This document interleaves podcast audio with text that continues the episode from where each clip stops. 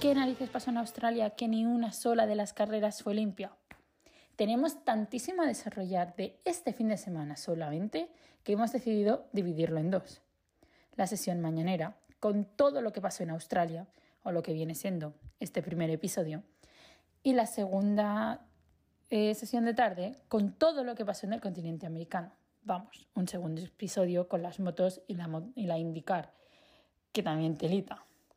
Así que no nos vamos a enrollar más y le damos al play. Porque el viernes lo vimos pasado por agua y eso no solo afectó a los mayores, sino que también a los pequeños. Una mínima lluvia en una pista tan sucia como es Albert Park nos hizo ver de todo, incluso caras nuevas en los cronometrados. Y el sábado en Quali, bueno, otra locura, ¿para qué negarlo? Sobre todo cuando vimos un Red Bull quedarse en la Q1. Pero no vamos a adelantarnos y empecemos con la Fórmula 3. El viernes, Pepe Martí acabó contra el muro en la cual y en ambas carreras salió el último, pero es que en ambas carreras tremendo recital de adelantamientos nos dio. Flash forward al sábado y la primera sprint. Pinto fue el que se hizo con la victoria en la pista, aunque poco después la perdía en los despachos debido a que unos elementos de los tres coches MP no seguían el reglamento y fueron descalificados. Por lo tanto, era Saco Sullivan quien heredaba el triunfo, seguido por Sebas Montoya y Polarón.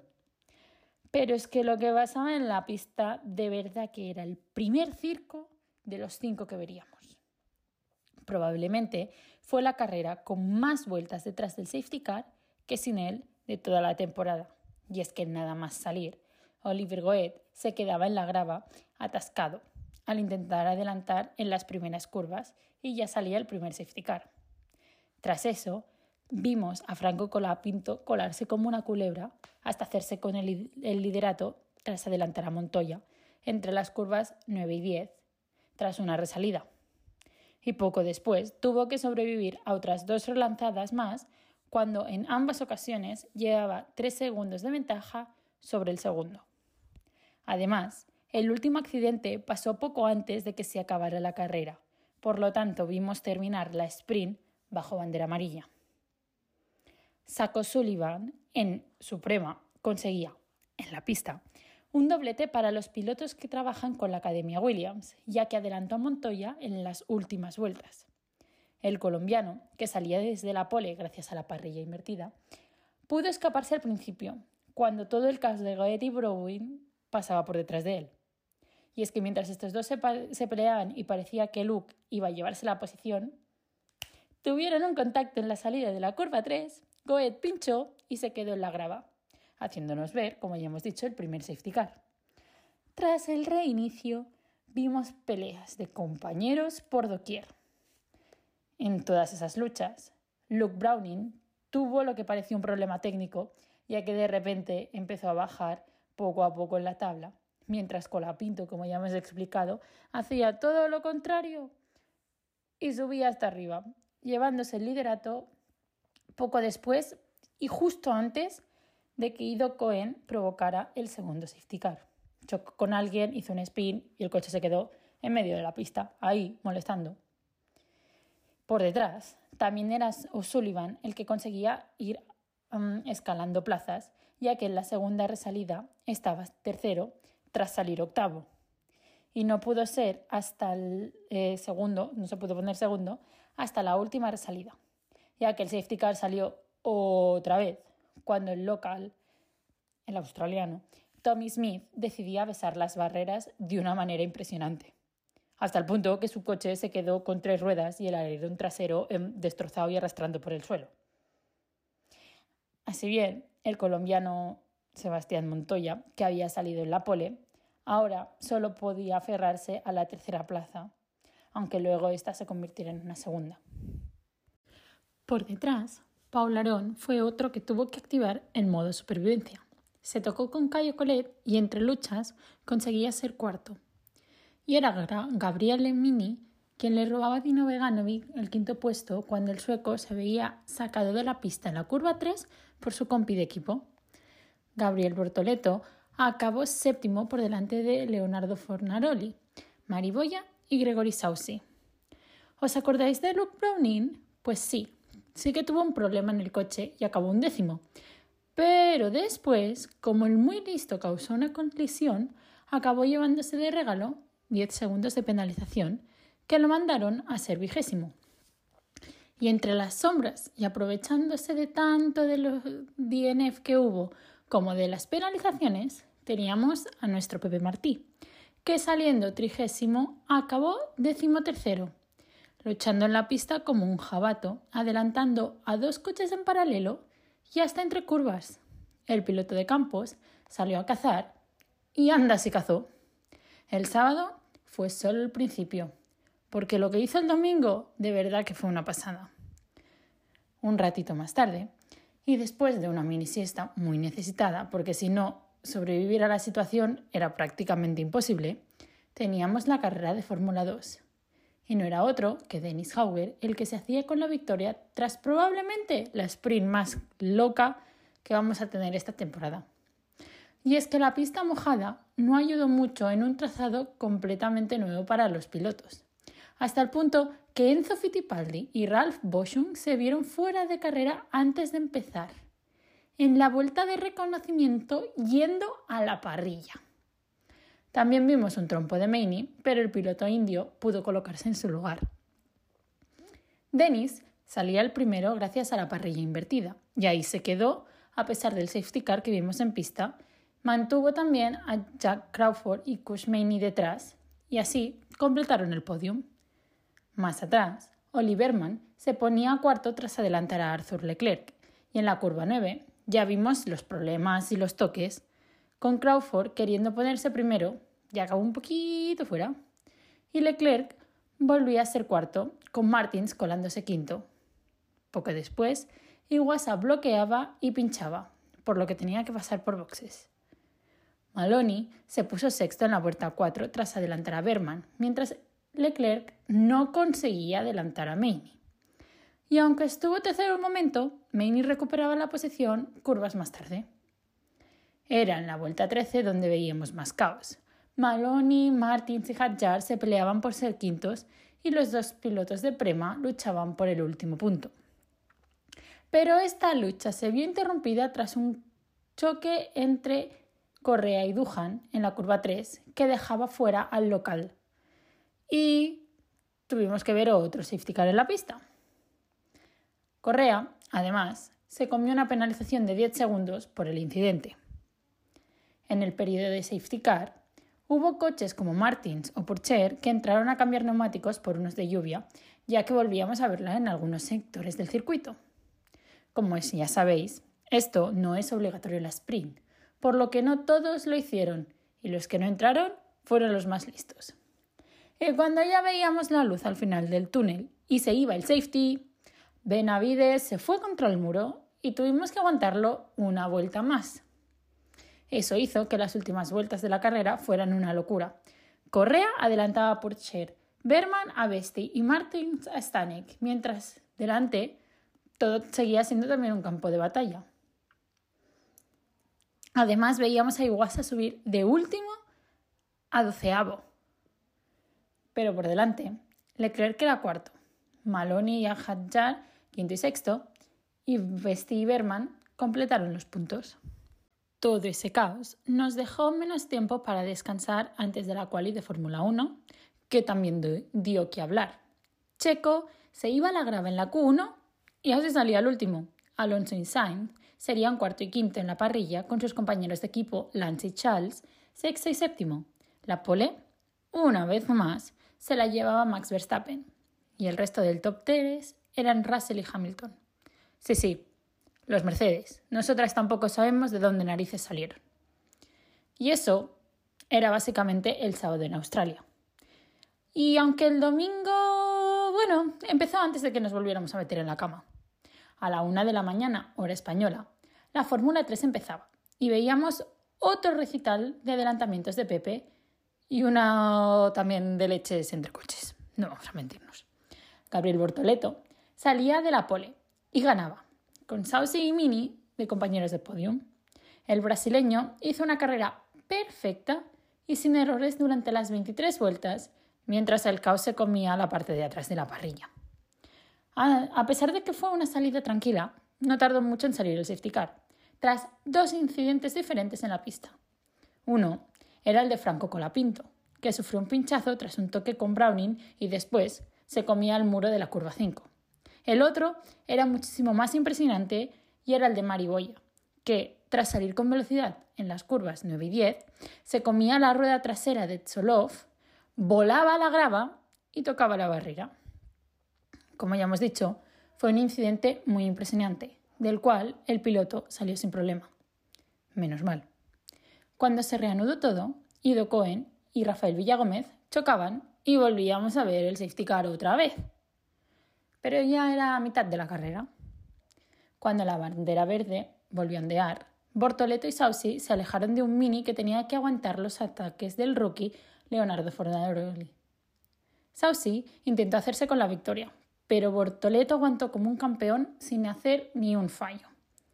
Mini se quedó tres segundos siendo tercero, Fornalori cuarto y O'Sullivan quinto, con un Browning que acabó sexto, pero de nuevo cayó en la tabla tras una nueva penalización. Este chaval no es libre ni de una. Palarón se hizo con la séptima plaza y Veganovic fue octavo, aunque después caería también en la tabla por una penalización tras un contacto con Cayo Colet. Goet fue vigésimo segundo tras un pinchazo. Montoya abandonó tras un toque con Mansell y desde la trigésima posición de nuevo, Pepe Martí hizo una exhibición de adelantamientos hasta ser noveno. Pero eh, acabaría subiendo a la séptima plaza tras las penalizaciones por delante. Una vez acabada la carrera en Australia, despedimos a la categoría más pequeña hasta mayo, donde correrá en Imola. Pero a los que veremos en la siguiente ronda son a los Fórmula 2, que también corren en Baku en un par de semanas. Y es que nos quedamos con ganas de más tras la carrera de Australia. Esta vez era Iwasa quien ganaba, sobreviviendo a un nuevo caos que pasaba por detrás. Y es que el Nippon estuvo luchando las 33 vueltas, si habéis escuchado bien, 33 vueltas, eh, contra Theo Purcher. Ayumu se llevó la victoria y el liderato del campeonato de pilotos. ¿Cómo os quedáis? Pasmados, ¿verdad? Pues esperar, que esto acaba de empezar. Por detrás, Martins y Hauger se chocaban y le regalaban a Arthur Leclerc una tercera plaza que le habría gustado leer a su hermano horas más tarde y ya os contaremos por qué. Empecemos por el principio. Y es que en la salida Iwasa y Purcher aguantaron las posiciones mientras Martins les atacaba. Y poco después salía el primer safety car cuando Jack Crawford se iba al muro tras una lucha con Jack Doham. Martins y otros cinco pilotos debieron soltar un par de maldiciones por la radio ya que pararon a cambiar neumáticos la vuelta de antes y todos los demás entraron bajo safety car. Es que fue un problema para Hadjar y Berman. Tanto tráfico en el pit lane acabó con Oli con un pinchazo. Besting, Nissani, Fittipaldi y Maini se hacían con las primeras posiciones al decidir no entrar y Dohan entraba dos veces seguidas a boxes, una para poner los blandos y la siguiente para volver a medios.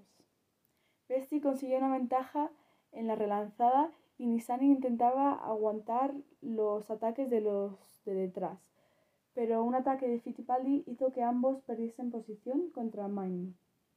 Y este fue seguido por Iwasa, quien en la vuelta 26 ya volvía a ser primero. El segundo coche de seguridad salió provocado por Nissani coincidió con la entrada a pits de Besti y este acabó siendo quinto tras el toque entre Martins y Hauger. También le dio el podio a Leclerc, mientras por detrás Besti adelantaba a Maloney para ser ambos cuarto y quinto. La Barrubala era sexto, Versor séptimo y Hadjar octavo, aunque acabaría decimoséptimo tras una penalización de 10 segundos, por volver a la pista de manera temerosa. Dohan fue entonces octavo por delante de Maini y Stanek. Martins acabó decimosexto, Possum decimoctavo y Hauger y Fittipaldi cerraron la parrilla. Pero el caos de los caos empezaba a las 7 de la mañana hora española, con la Fórmula 1. Y es que vimos de todo, trompos, coches en la grava, safety cars, coches en llamas, banderas rojas y melés.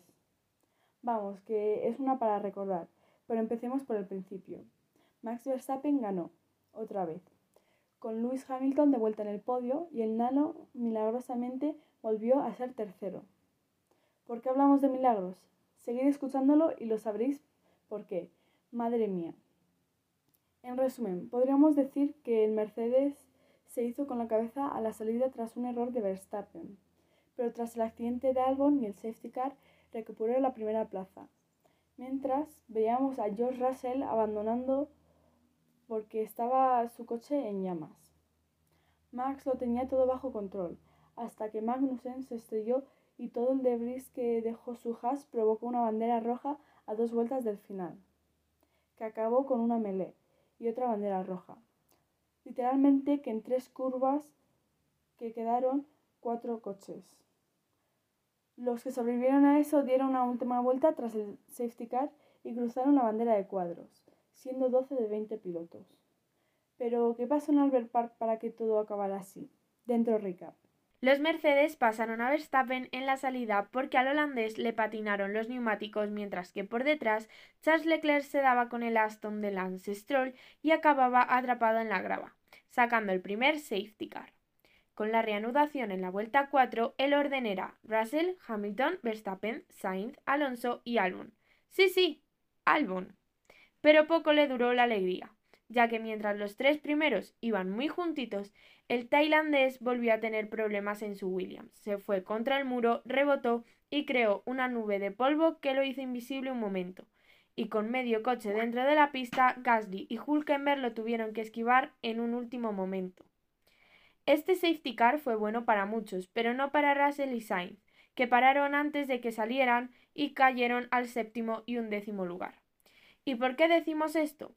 Pues porque la primera bandera roja salió la vuelta siguiente debido a que la FIA decidió que había que limpiar la pista, por lo que todos los demás cambiaron de ruedas sin perder posición. La carrera se reanudó con un standing start donde Hamilton tenía la pole, por decirlo de alguna manera, delante de Verstappen y los Aston Martins.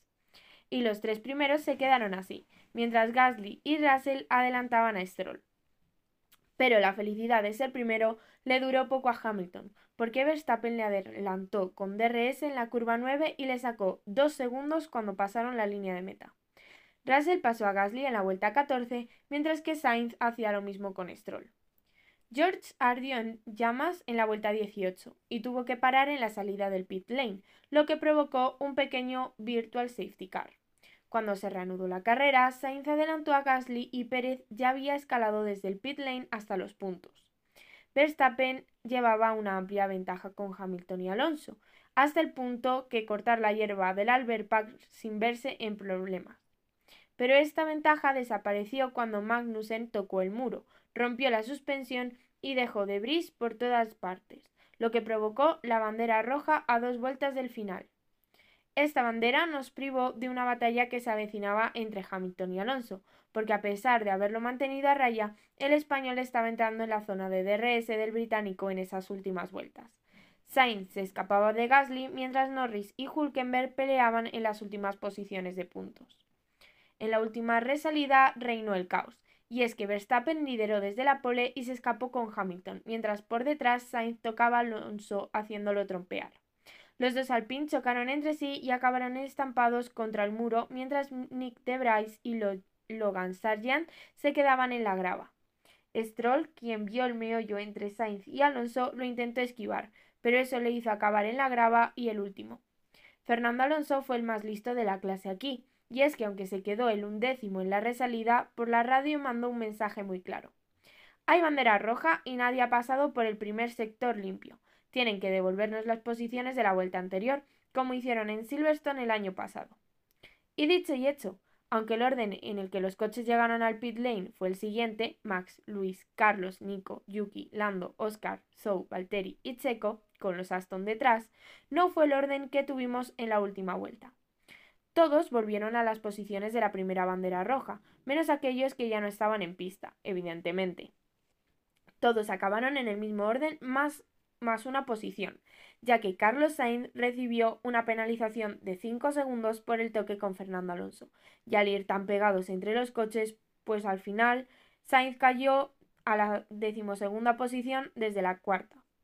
Justo, injusto, el debate sigue abierto, porque nadie parece entender lo que hace la FIA últimamente.